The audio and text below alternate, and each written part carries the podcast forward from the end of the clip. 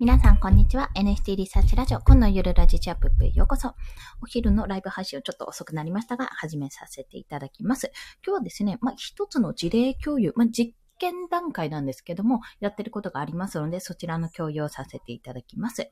えっ、と、新作の NFT コレクションをですね、今回、あの、これだったら面白いなっていう案を、企画を作ったんですよ。で、それを今回、あの、フリコ、フリーランスの学校のコミュニティ内で、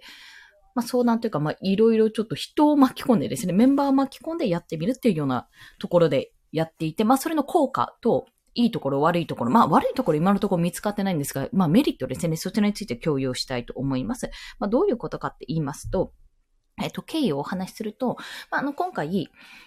えっ、ー、と、コレクション作りたいなって、まあ、いろいろ、いろんな構想があったわけなんですが、一つ、やっぱり現実的に誰かを巻き込んで、誰かというか何か影響力の強いものとか人とかコミュニティとか巻き込んでやった方が、まあ、自分がやってることにも、現実的にやってることにもつながるし、まあ、その方が、巻き込んだ方が、まあ、楽しいであろうと。仲間をゼロから作るよりは、自分がこれやります、仲間ちょうだいってやるよりは、まあ、もう、もともとコミュニティとかある程度、こう、一定のこう、なんていうのか、意識、コミュニティっていうのはやっぱり皆さん明確な理由があるわけなんですよ。コミュニティに所属するって。こうなりたい、ああなりたいってある程度の、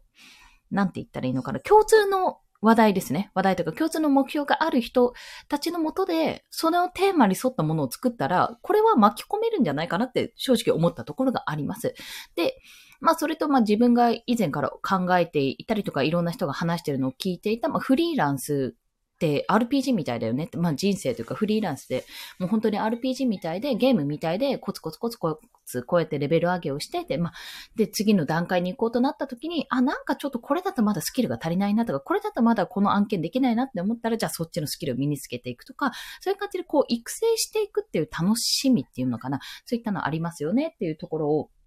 あの、周平さんとか、それこそ池原さんとかが言っていたところがあり、それを本当に、まあ、ゲームじゃないですけども、まあ、NFT コレクション化して、育成ゲームっぽくして、なんかできないかな、形にならないかなっていうところから今回の構想が始まったわけです。で、まあ、それに伴ってフリーランスの学校でちょっと想像、想像、想像？想像じゃない、相談 相談をしたわけですね。まあ、結果として、メリット、まあ、実際どうなんだっていうところなんですよ。本当にこれ面白いのって私の話してること大丈夫っていうところがまず第一にあるんですが、結果としては結構皆さん話に乗ってくれたんですよね。で、えっ、ー、と、一名、もともとゲーム会社に勤めていた方がいらしてて、ケイリーさんなんですけども、その方が結構やっぱ業界に強いので、その方と一緒にあの雑談ラジオ、まあ、コミュニティ内にディスコードなんでラジオがあるので、そちらでお話しさせていただいたら、結構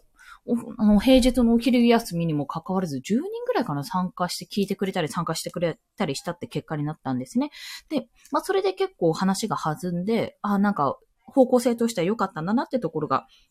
できたわけなんですよ。で、そこでお話をしていく中で、私はもういきなりアルファ版として出すような形で想像してたんですが、やっぱりベータ版、テストプレイをしてからの方がいいよねって話になり、とにかく NFT を作ると、今段階として NFT を作ってテストプレイを、まあやってみると、まあこれも振り子内でやっていいのかなって、フリーランスの学校のメンバーとか、あとは購入してくれる何人かとか呼び寄せてやってみて、まあそこで実装ができそう。こういうふうにすればできそうってことが分かれば、そこからアルファ版として実装すればいいっていうような形まで持っていけたんですよ。結構具体的な案までいけたんですね。で、まあこれはやっぱり一人にですね、自分一人だったらできなかったなってとこなんですよ。というのも NFT まあ、に限らずかもしれないんですけど、販売って、一時販売に結構力を入れる部分あるんですね。まあ、要は自分でこういうのを作ろうと思ったら、まあ、イラストとか、まあ、何かしら写真とか何でもいいんですけども、作品を作って出します。で、そこで売れるかどうかのまあ、プロモーションをかけるというか、SNS でやるとか、音声配信、この音声配信で話すとか、そういうことをして、まあ、売ると。で、割とそこでストップしてしまいがちなんですよ。で、その後、じゃあコミュニティを例えば作ったとしても、そこのコミュニティじゃどうやったら売れるようにできるかっていうのを、あの、ゼロからまた仲間を集めるっていうことも結構大変なわけなんですよね。ね、まあそういったところを考えると、あ、今いる関係性とか、今いる方々とか、こうすれば、この人たちの影響力を借りたいとか、力を借りたいって思った時に、じゃあ、どうやったら借りれるかってところにつなげて持っていくと良かったんだなってことがすごくわかりました。今回はめちゃめちゃこれは良かったと思いました。まあ、これは私がフリーランスの学校であの発言とか、まあ、初期メンバー、初期メンバーっていうのかな割と当初から入っていたので、結構いろんな人ともお話ができたっていうのもありますし、私のコレクションを持っている方がフリーコーナーにもいらっしゃるし、まあ私自身もフリーランスの学校内で NFT の講座を2回ぐらいやらせてもらったって経緯もあって、まあそこが繋がってるのかなって部分はあるんですけど、それ以前にやっぱりそれがきっかけにちょっとゲームだったら、まあ変な話、口出しできるかもとか、フリコのメンバーってオープンシーンまでちゃんとあの、つなげたのに、それ以降別に NFT 触ってないっていう方が割といるんですよ。多いんですよ。で、方に、じゃあなんか、せっかくだから NFT のこともっと知ってもらいたいって思ったら、じゃあ何をしたらいいかっていうと、本来だったら買ってほしいんですよ。本来だったら買っては欲しいけど、まだそこの領域までいかないんだったら、じゃあ一緒にコレクションを作ってもらう方に来てもらおうと。でももちろん皆さんお忙しい方なので、もう少しずつこんな風がいいよ、あんな風がいいよと、もう一言ずつでもいいので、そこを協力していただけたら、めちゃめちゃやっぱこちらとしては嬉しい限りなんですよね。そういった部分の、やっぱいろんな人の意見が聞けるっていうのはまずメリットの一つというのと、まあ、今回のそのフリーランスを育成するゲームみたいなのを想像してるんですが、それにあたっては、やっぱりフリーランスを目指したい方とか、まあ実際に今頑張って稼ごうとしてる方々がおそらくターゲットになるであろうと見てるんですね。まあ購入してゲームっぽくするそっちの要素としては。で、それ以外の、まあ、コレクションの部分、もうちょっとレア度が高いものも作るんですけども、その辺はどちらかというとコレクターさんとか向けて発信できればいいなと思ってるので、結構そういう意味でもね、あの、いい市場を見つけたというか、いいジャンルを見つけたなと感じているところでございます。で、なおかつ、何がいいって、あの、ぼやーっと私が考えていることを結構言語化してくれる方がいらしたり、これこのまんまだと倒れるかもしれないから、頻繁にやりましょうとかね、頻繁に報告会しましょうとか、そういった形で提案をしてくれて、まあそれが採用されて、あ、やばいやばい、期限、来週のラジオまでにとりあえず作っとかないとみたいな感じで あの、背中を押される部分があります。まあそんいう形ができるので、やっぱりこう人を巻き込むことによって、自分のデッドラインもちゃんと作ることができるし、まあ、背中も押されるし、お尻も叩かれるし、という、あのちゃんと企画として進行できるってことができるというところが、まあ、やっぱ一番のメリットだったかなと思います。まあ、本当極論ドローンもできなくはないんですけども ね、しないですけどね。でもやっぱりそこで培ってきた関係性とか、これからどんどんどういう人を入れていこうとか、あとは、